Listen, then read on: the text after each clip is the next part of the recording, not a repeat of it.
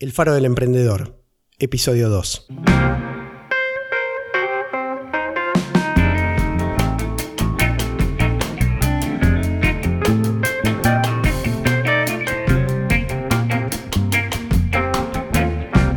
Hola, soy Juan Pablo Luporini. Bienvenido al Faro del Emprendedor, el podcast semanal en el que te ayudaremos a emprender para crear tu negocio y hacerlo crecer mejorar su rentabilidad y resolver problemas reales sin necesitar ser un experto en ventas, marketing o finanzas. Yo soy Luis Luporini. Compartiremos contigo éxitos, fracasos, experiencias y lecciones aprendidas, tanto personales como de otros emprendedores. Antes de empezar, te cuento que podés encontrar el resumen de este episodio con sus notas y puntos importantes, juntos con información adicional y todo lo relacionado con este podcast en elfarodelemprendedor.com. Este episodio está auspiciado por Tiendaplex, la plataforma más simple y efectiva para comercializar tus productos en Internet y también en el celular de tus clientes. Si quieres conocer más, puedes visitar tiendaplex.com.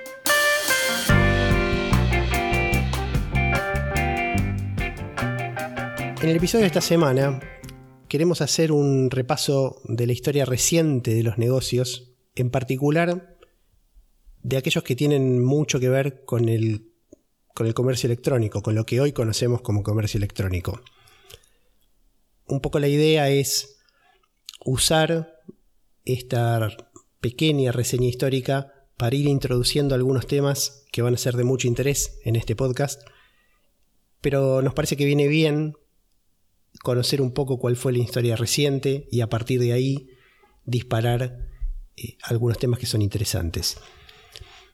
Este podcast se llama El Faro del Emprendedor y cuando hablamos de emprender, hablamos de emprender, sea por sobreentendido, pero hablamos de emprender negocios. Y por eso nos parece importante primero hacer una pequeña referencia, sin querer ponernos súper académicos con esto, de qué hablamos cuando hablamos de un negocio. Y un poco en qué se parece y en qué se diferencia de lo que es un trabajo. ¿sí? ¿Cuál es la diferencia entre una cosa y la otra? Mm, insisto, sin ponernos muy formales, podemos decir que por lo menos para nosotros un negocio es una actividad, a veces es más de una, a veces es un conjunto de actividades, pero puede ser una actividad concreta, cuyo objetivo es generar riqueza para sus socios o dueños. También depende de la forma que tenga ese negocio, de la estructura legal, si se llaman socios, si se llaman dueños. Pero sin entrar en tanto detalle, decía entonces que es una actividad que tiene por objetivo generar riqueza para su dueño, para su socio. ¿sí? Eh, y esta actividad puede ser básicamente lo que se entiende como actividad comercial, que es la compra-venta, o la producción. ¿sí? Y mm, esta producción o esta compra-venta puede ser en principio de bienes o de servicios o de ambas cosas. Dicho así, de una manera más coloquial, un poco surge la duda de cuál es la diferencia entre esto que estoy diciendo y lo que habitualmente queremos decir cuando hablamos de trabajo. Bueno, acá hay, muchas corrientes de opinión. Eh, vamos a un poco contar cuál es la nuestra que compartimos con Luis. Y entendiendo que hay zonas grises, ¿no? hay algunos trabajos que tienen cosas, varias cosas de negocio, y hay negocios que tienen mucho de trabajo. Pero si uno se abstrae un poco de esas zonas grises, podemos ver ciertas características que tienen unos y otros. Y mm, a nosotros nos parece que la diferencia más importante entre un negocio y un trabajo es que en el trabajo, más allá de la forma que tenga y cómo esté estructurado formalmente, lo que uno está, entre comillas, vendiendo, ofreciendo, en última instancia siempre es tiempo. ¿sí?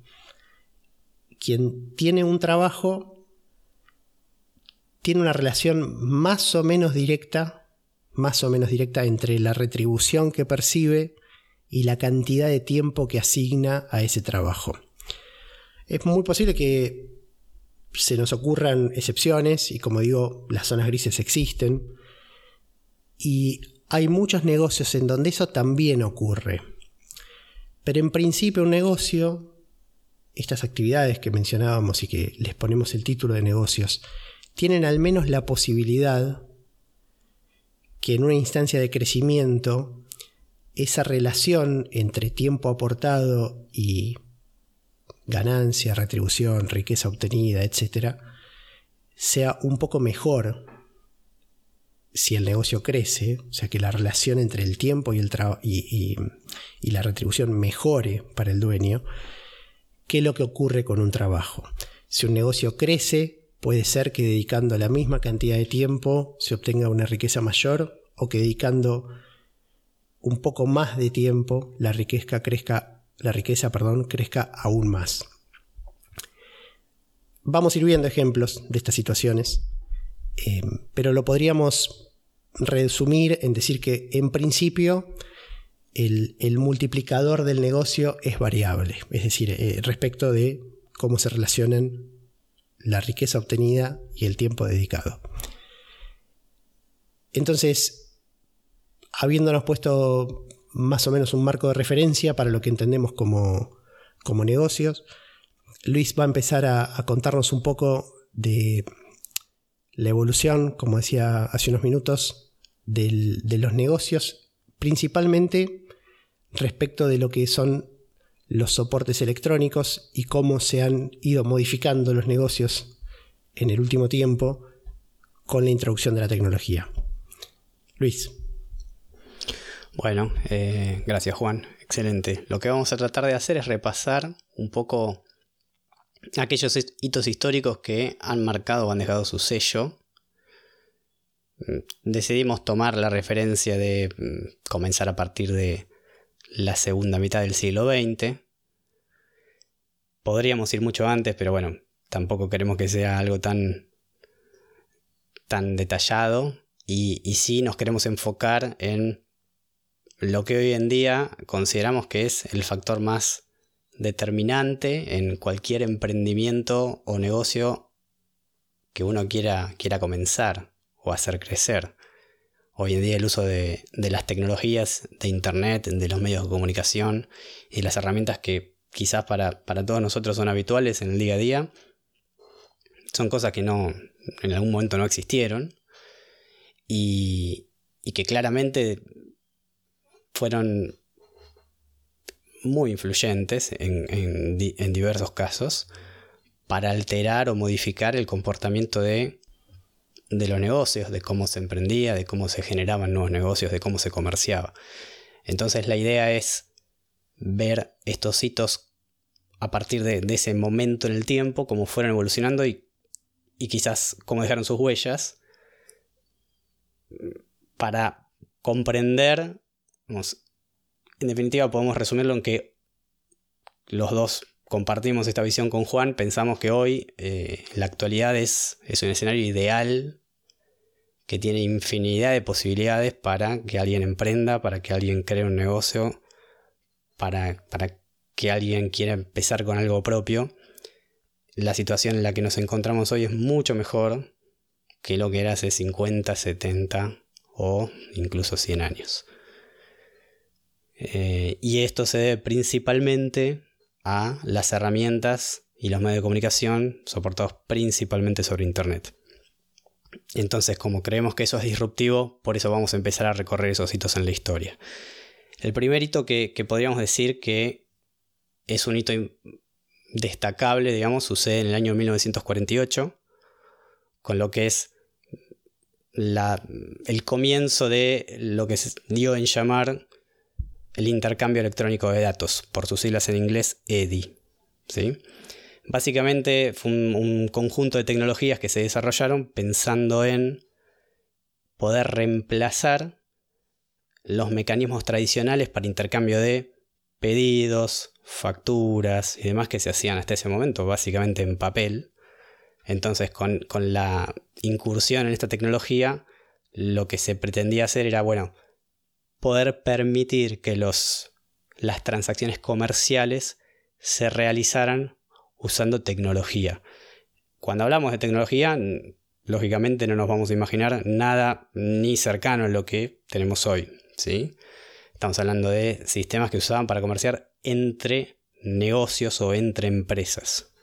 Digamos, entonces había un, procesamiento de esa información, una recepción centralizada de todos esos pedidos y demás. Y esta nueva tecnología para ese momento, el intercambio electrónico de datos, facilitaba y agilizaba y hacía más eficientes los procesos. Eso fue como un, antecedente precursor. Después pasamos al año 1969, veamos un salto de 21 años, donde en ese momento se funda una compañía que se llamó CompuServe. Digamos, básicamente en ese, en ese momento lo que sucedía es que todavía no existían las computadoras personales, nadie tenía computadoras, los individuos no tenían computadoras en sus casas, no era algo público el acceso a ese tipo de tecnología.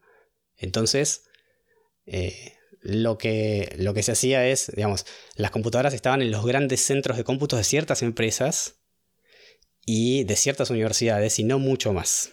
¿sí? Además eran computadoras que hablábamos de... Y de nuevo, no imaginemos computadoras como, como una computadora de escritorio o una notebook. Eh, estamos hablando de equipos que ocupaban habitaciones, ¿sí? o, incluso más de una habitación para ser albergados.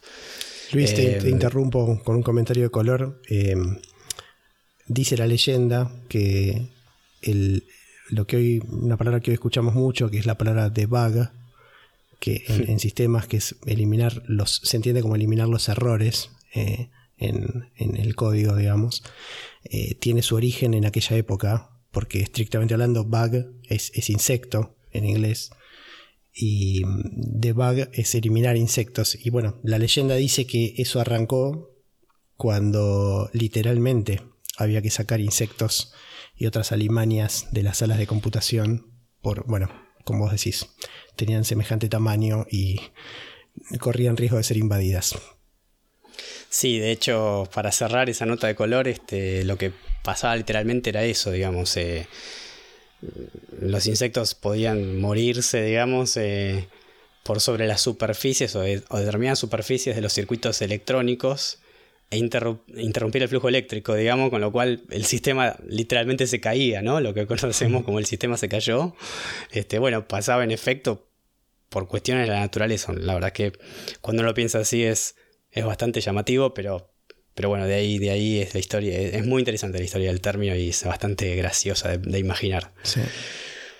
Em, bueno, nada, esta, computadora, esta empresa CompuServe se dedicó em, a ofrecer servicios comerciales para alquilar el uso de los equipos y, el, y realizar procesamiento de datos de terceros. ¿Sí? Entonces, em, como la adquisición de los equipos era muy costosa, digamos, y, imaginemos que pequeñas empresas era, eran imposibles, eh, era imposible para, desde el punto de vista de, poder costearlo para las pequeñas empresas eh, llegar a acceder a computadoras para el procesamiento de información, lo cual esta empresa se dedicó a hacer eso.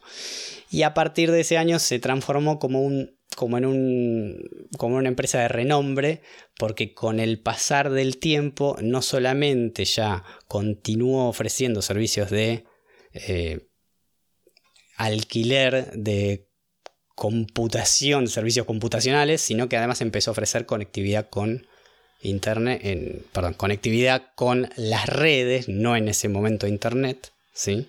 Este, hasta en la, digamos, por la década del 90 transformarse en un jugador de renombre. Sin adelantarnos igualmente, vamos a ver que ahora continuamos con algunos hitos en el medio, pero fue un jugador importante de la época.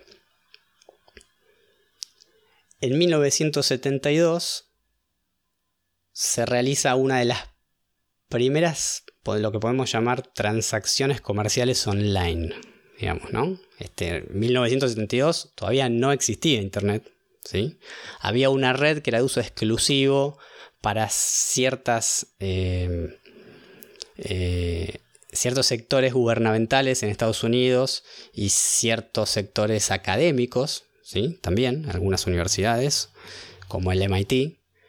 Y, en ese año se entiende o se considera que se realizó la primera transacción comercial realizada por estudiantes de la Universidad de Stanford vendiéndose entre ellos eh, una pequeña cantidad de marihuana, digamos.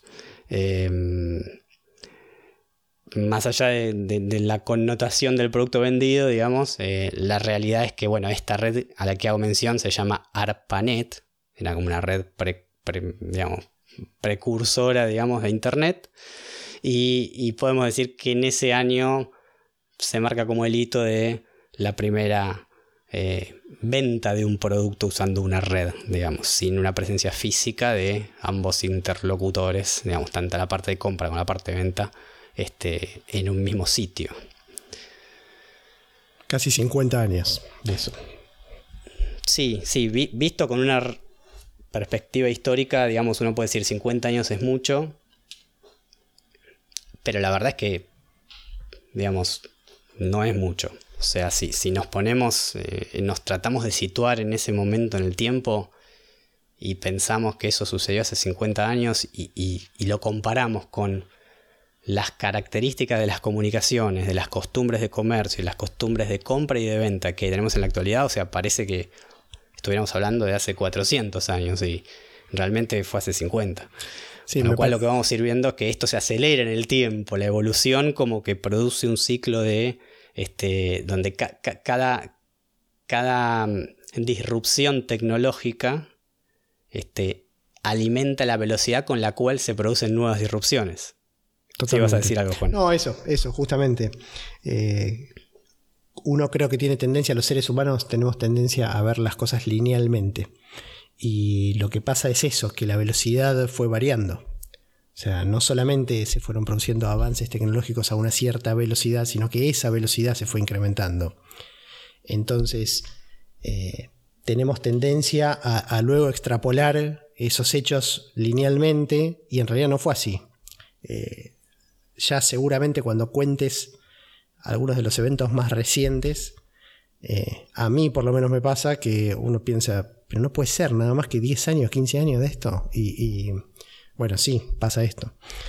Pero digo, bueno, menos de 50 años para la primera transacción electrónica. Eh, sí, aún sin internet, ¿no? aún sin internet, sí, sí. es bastante eh, llamativo. Sí, sí, ARPANET fue una de las grandes redes que compusieron eh, a la primera red de redes, de redes digamos, ¿no? Eh, como se deben llamar Internet de entrada, que hoy en día todavía a veces se la menciona así, fue uno de los grandes jugadores, así que es un antecedente súper válido. Sí, sí, sí. Bueno, ahora nos vamos al año 1979 y nos encontramos con un inventor inglés que se le da el crédito por, podríamos decir, ser como el predecesor del comercio online o la compra online, si queremos. ¿sí? Eh, este hombre, em, lo que cuenta un poco la historia, después, bueno, uno sabe que no estuvo en... Bueno, yo nací en ese año, digamos, con lo cual no puedo validarlo el, hecho, me, me, limito a lo que dice la historia. Pero bueno, la realidad es lo que dice es este, que este hombre iba, eh, se dirigía al supermercado con su esposa y un perro labrador que tenía, y que la verdad que era algo que no le gustaba para nada hacer, digamos, lo considera una pérdida de tiempo, y que, que bueno, pensando, pensando cómo resolver su, su problema de pérdida de tiempo por ir al supermercado, se le ocurre inventar un, un, una integración entre las tecnologías existentes en ese momento, que consistían de la televisión, una computadora para realizar ingreso de información, digamos, de deseos de compra de, alguien, digamos, y una línea telefónica, digamos. Y con, esas tres cosas, digamos, este hombre creó eh, el primer sistema quizás que se dio en llamar un sistema de televenta, ¿sí? que permitía realizar compras a distancia eh, sin estar físicamente presente en, em, eh, sin estar en la misma ubicación física, comprador y vendedor. Esto después se, digamos ya en, en, el año siguiente, en el año 1980, se empezó a vender para el comercio entre empresas principalmente en Europa, en, el Reino Unido, en Irlanda y en España. Así que digamos que fue como el precursor de el teleshopping, la televenta sistematizada. No sé si lo mencionaste, Luis, Michael Aldrich, el señor. Exactamente, Michael Aldrich, inventor inglés, eh, que se destaca por comenzar con esto en el año 1979. Bueno, el siguiente punto, eh, vamos a ir al año 1981, donde se lanza comercialmente la primera computadora personal. Esto lo hace IBM, ¿sí? la famosa IBM, PC, que consigue un éxito comercial masivo. Es decir, a ver, no era el primer equipo que IBM desarrollaba con el objetivo de llegar a los individuos. Hasta ese momento podríamos decir que no había una tecnología eh, para que los individuos, las personas o el público convencional, digamos, accediera a tener una computadora en su casa. Bueno, IBM empieza a trabajar con prototipos previamente al año 81, hasta que en el año 81 logra lanzar la primera computadora personal, por eso se llama PC, Computer, Personal Computer, que tiene un éxito comercial masivo, digamos. Esa, esa, unidad se vende por, o sea, con un precio base de 1.565 dólares.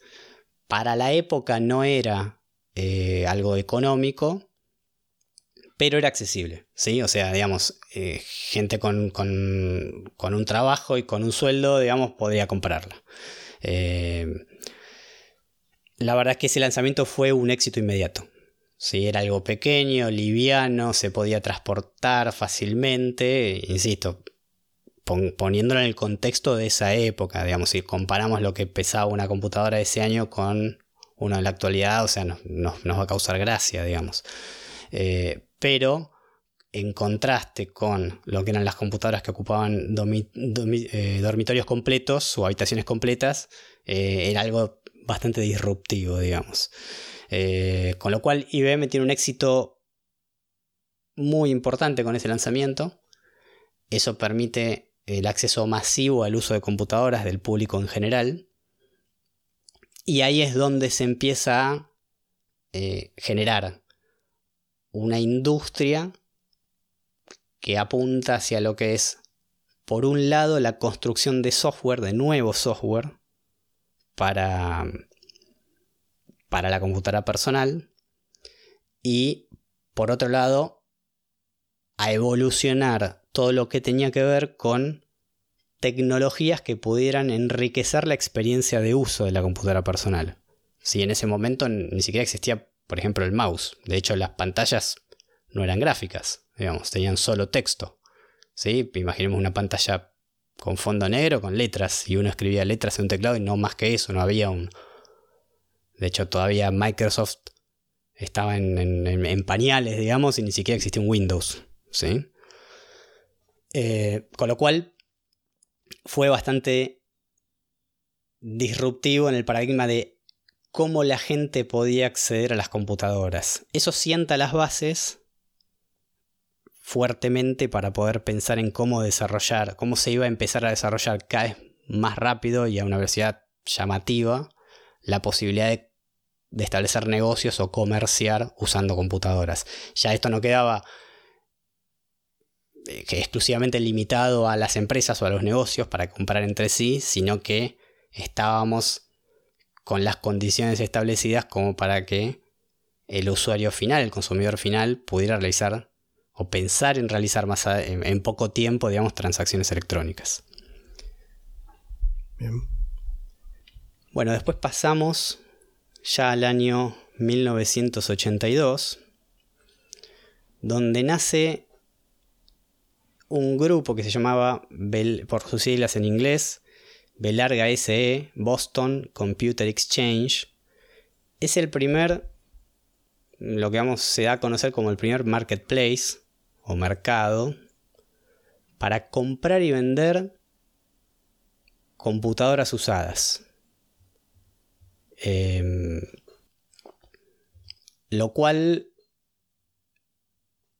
es bastante llamativo porque no había ningún antecedente de el concepto de tener un mercado que integrara compradores y vendedores con intereses comunes, digamos, ¿no? Eh, sí, lo existía en, el mundo físico, es decir, eh, tiendas eh, donde, donde había, este, no sé, artesanos, donde había proveedurías y demás, eso era común y era una práctica convencional, digamos, las podríamos encontrar en cualquier parte del mundo. Sin embargo, pensar en un mercado electrónico en donde pudiéramos juntar vendedores y compradores, en particular en este caso, de computadoras y piezas de computadoras usadas, fue algo bastante disruptivo en la historia. Em, fue como el primer antecedente o antecesor, si queremos, de lo que hoy conocemos como los, las grandes, los grandes marketplaces en la actualidad, que ya vamos a ir viendo más adelante, pero digamos, para hacer una analogía podríamos hablar de Amazon. ¿sí? Eh, Luis, un em, comentario sobre esto. Eh, vale aclarar que hay, que tener muy presente que todavía no estaba Internet disponible en este momento, año 82.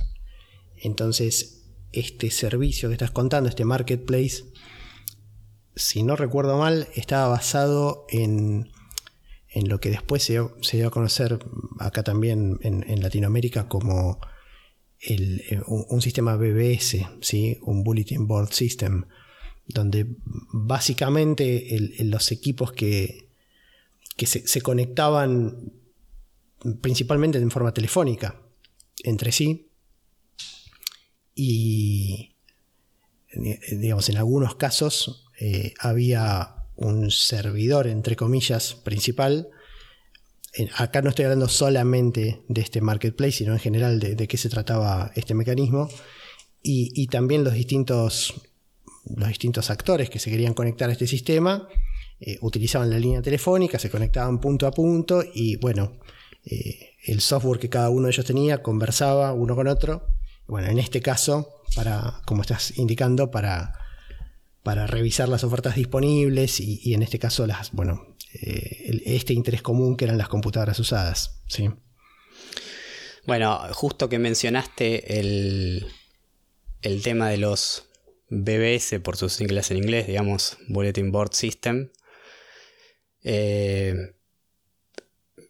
me disparaste el recuerdo, digamos, que, justamente en, mi experiencia personal, cuando yo era adolescente, durante los años 90, eh, decidí montar en casa eh, un, un sistema soportado sobre esa tecnología. En ese momento, en la Argentina, eh, las computadoras recién comenzaban a llegar con un cierto delay o lag con respecto a los tiempos que llegaban a, países como Estados Unidos o a España o a Francia o a Inglaterra.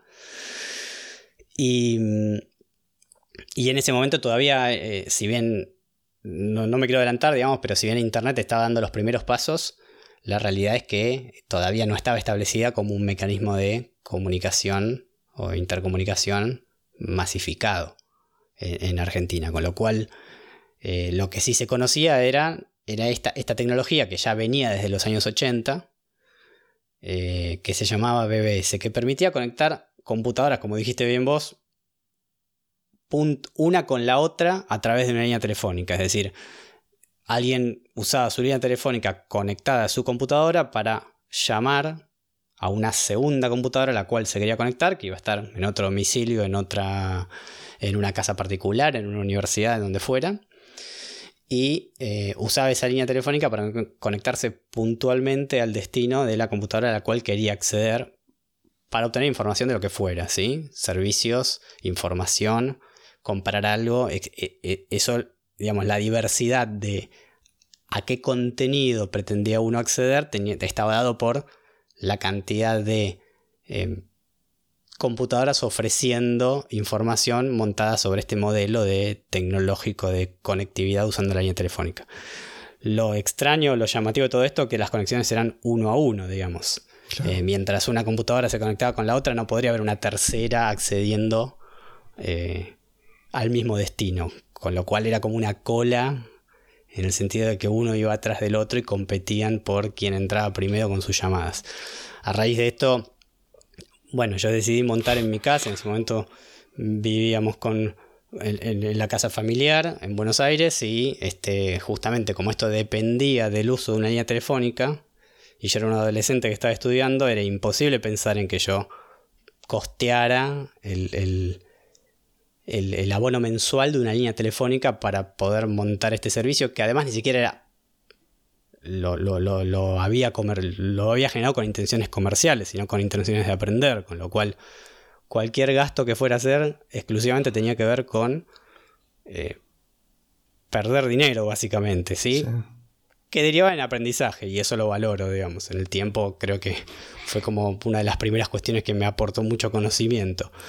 Eh, bueno, la cuestión es que decidí usar la línea telefónica de, de nuestra casa, de la familia. Pero claro, esto implicaba que si alguien con una computadora se quería conectar a, los servicios que yo ofrecía con la mía, a la información que yo ofrecía con mi computadora, iba a usar la línea telefónica. Y si se estaba usando la línea telefónica, no solamente un tercero con otra computadora no iba a poder acceder al servicio, sino nadie iba a poder usar la línea telefónica para hablar. Es decir, ni, nadie de mi familia podía llamar a, a quien quisiera, ni nadie desde el exterior podía llamar a mi casa. Consecuentemente, dado el impedimento, decidí montar el servicio en un horario en donde la línea telefónica no se iba a usar habitualmente, es decir, desde las 10 de la noche hasta las 6 de la mañana. Eh, sí, habría que aclarar que en realidad estaba configurado para que hubiera un par de rings del teléfono para poder atender manualmente antes de que atendiera el modem, eh, lo cual hacía que en esos horarios atípicos, 2, 3, 4 de la mañana, muchas veces el teléfono sonara.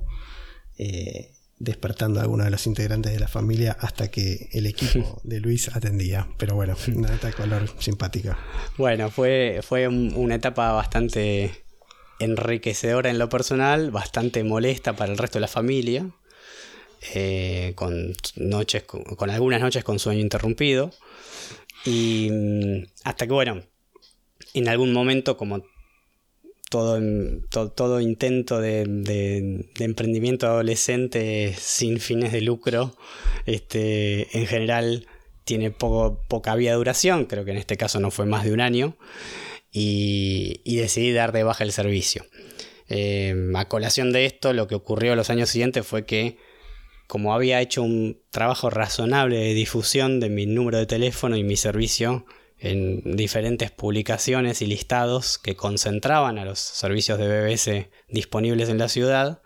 Este, bueno, por los siguientes dos años por lo menos seguimos recibiendo llamadas a las 3 o 4 de la mañana despertándonos sin claramente una computadora que atendiera, con lo cual alguien se despertaba, atendía el teléfono y decía que el servicio no estaba, no estaba disponible.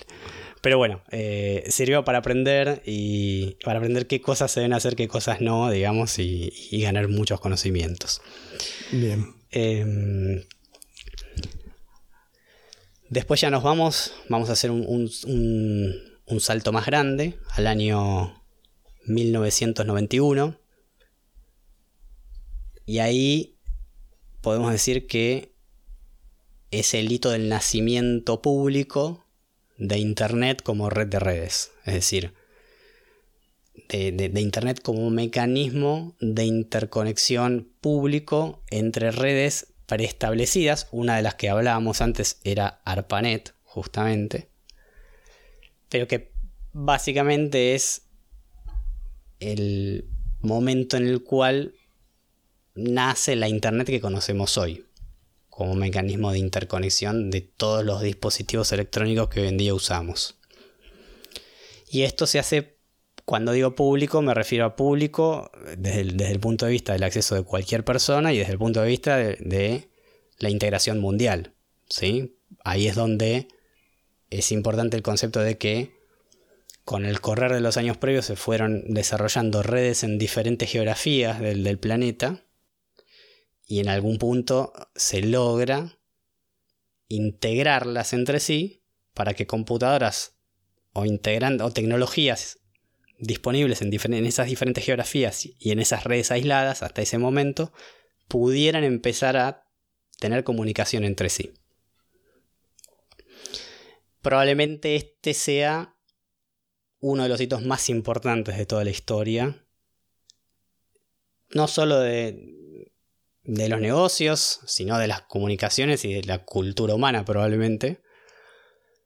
Pero que sienta la, termina de sentar las bases para el, el, sprint que vamos a ver a partir de ahí, que se empieza a realizar con la creación de un montón de negocios y emprendimientos, muchos de los cuales nunca nos vamos a enterar, por supuesto, pero sí de los que conocemos hoy en día, vamos a, ver cómo realmente en muchos de esos casos pensamos, si pensamos hoy en día con quién nos encontramos, por ejemplo, no sé, Amazon, eh, incluso el mismo Microsoft, eh, Facebook, Twitter, digamos, si pensamos en, las diferentes plataformas de las cuales, al menos de algunas de ellas, todos somos usuarios, vamos a ver que a partir de la disponibilización de Internet como, como red de acceso público y masivo,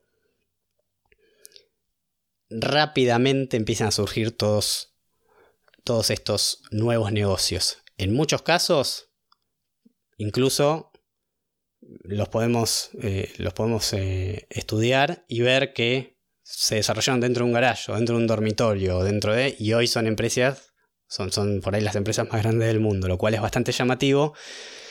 Y quizás eso eh, nos permite entender que el emprendimiento en sí mismo no tiene tanto que ver con pensar en bueno, solo pueden emprender aquellos que tienen capacidad de invertir mucha cantidad de dinero para arrancar, o solo por el otro lado, también hay también una frase muy popular que dice, bueno, solo podés emprender si tenés una excelente idea. La verdad es que no. En muchísimos de estos casos, lo que, los que nos vamos a encontrar, si lo analizamos con mayor nivel de detalle, es que aquellos emprendedores que han, que han triunfado y hoy en día son quizás dueños o grandes accionistas de grandes empresas, han pasado por muchísimos fracasos, han pasado por eh, proyectos previos al, cual tuvieron, digamos, al proyecto al cual realmente hoy podemos decir que fue con el cual se los conoce o, con el cual tuvieron éxito. Y, muchas veces han arrancado desde, eh, eh, desde renunciar de su trabajo y arrancar este, con un emprendimiento y haber tenido éxito. Y, claro, es un poco lo que decíamos en la presentación. Eh, que hicimos del podcast, ¿no? Que quizás uno cuando ve la foto se imagina, bueno, este, esto es exitoso, o esto salió bien, o esto funcionó, y, quizás no se ve todo lo que pasó por detrás. Bueno, en muchos de estos casos eh, realmente eran personas normales, estudiantes, eh, profesionales que se, habían quedado sin trabajo, o que no encontraban la manera de, de permanecer por mucho tiempo en un trabajo, y bueno, finalmente de uno u otro modo, según la historia que tomemos, vamos a ir viendo que increíblemente han logrado eh, establecerse como quizás compañías eh, dominantes en, lo que es el, mundo de la actualidad. Sí, eh, creo que estos grandes ejemplos que vos mencionabas tienen una combinación de, por un lado, haber detectado necesidades insatisfechas de los usuarios, problemas a resolver y además lo han hecho en un, mercado que en particular tuvo una explosión descomunal, ¿no? O sea, creo que sean los dos componentes. El primero, de entender cómo uno resuelve problemas a través del servicio o el producto que ofrece, definitivamente es uno de los grandes em, habilitadores de negocios y de oportunidades. ¿sí? Eh, quizás no es tan fácil encontrar una oportunidad como fue hoy en día, digamos, ¿no? Encontrar una oportunidad como en su momento fue los primeros pasos de Internet, donde todo estaba por hacer, pero sigue siendo válido el hecho de que resolver problemas concretos y encontrar necesidades insatisfechas es, eh, digamos, de, de, las mejores inversiones de tiempo y esfuerzo que uno puede hacer para, para emprender o para hacer crecer un negocio.